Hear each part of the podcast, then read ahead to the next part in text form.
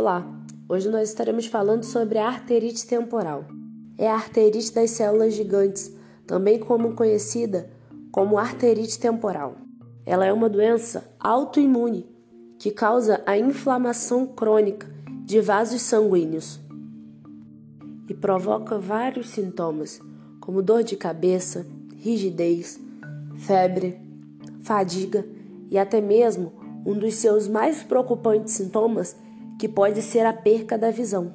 Essa doença ela pode ser detectada pelo médico em algumas situações de forma palpável, mas para que seja dado um diagnóstico correto, é necessário que sejam feitos exames físicos, exames físicos como de biópsia e até mesmo exames de sangue, como o exame de VHS que pode ajudar a reforçar o seu diagnóstico. O tratamento deve ser indicado e acompanhado por um médico reumatologista. Apesar de ainda não ser encontrada uma cura para essa doença, já é possível ser encontrado tratamento. Tratamentos assim que podem ajudar a doença a ser muito bem controlada, geralmente com o uso de medicamentos de corticoides e anti-inflamatórios continuamente. A arterite temporal ela é comum em pessoas acima dos seus 50 anos de idade, podendo vir a ocorrer em pessoas também mais novas, mas na maioria das vezes em idosos acima dos seus 50 a 60 anos de idade. Sabe-se que ela é relacionada ao desequilíbrio do sistema imune, uma forma de vasculite, uma doença que afeta na circulação sanguínea, podendo assim afetar e comprometer outras partes do corpo.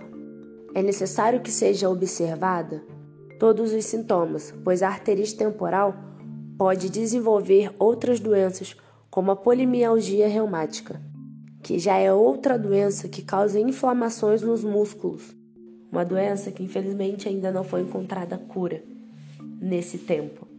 Mas assim que for sentido perceptível qualquer sintoma, é necessário que já seja procurado um médico se necessário que passe por um clínico geral, para que haja um encaminhamento para o médico da especialidade correta, mas que não deixe passar, pois tratada desde o início, como falado, ela exige de nós uma dedicação. Nos três primeiros meses, pode ser que os sintomas ainda ocorram, mas logo após, eles já não se tornam mais uma dificuldade durante os dias, já não se tornam mais um problema e passa a ser algo que pode sim ser convivido continuamente e corretamente.